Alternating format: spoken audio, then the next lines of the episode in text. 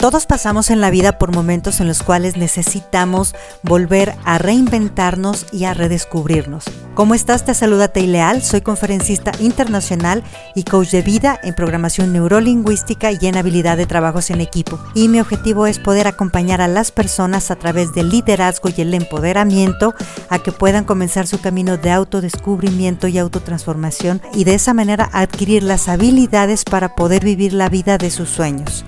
Te invito a que te sumerjas en este grandioso camino en el cual vas a descubrir la mejor versión de ti mismo. Y quiero responder a la pregunta que muchas veces nos hacemos, ¿por qué la gente no cambia?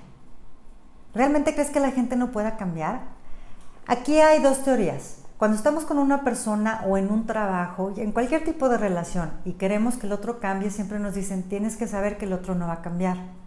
Pero luego también cuando nosotros queremos mejorar, tenemos que saber que entonces podemos hacer lo que está en nuestras manos para ser mejor. Entonces sí podemos cambiar. ¿Cuál es la verdad? Entonces la gente cambia o no cambia. Yo te puedo decir, no es que la gente no pueda cambiar, es que la gente no va a cambiar para satisfacerte a ti. Porque tienes que pensar que eres el ombligo del universo y el centro de la tierra. Realmente cada quien tiene que ver por sus propias necesidades. Ahora, cuando estás en cualquier tipo de relación, llámese mercantil, llámese de trabajo o llámese en relación interpersonal, claro que los demás podemos hacer ajustes.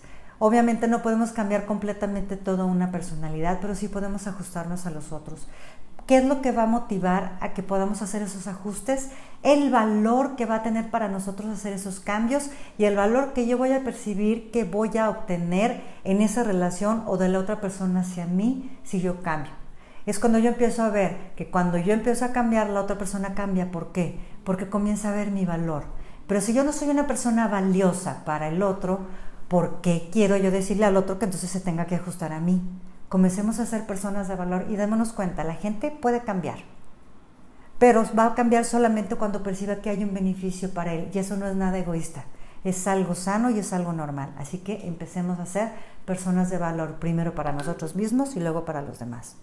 Si quieres lograr ese cambio maravilloso tanto en tu vida personal como en tu empresa, te invito a que vivas coaching. Programa tus sesiones y alcanza tus sueños más grandes.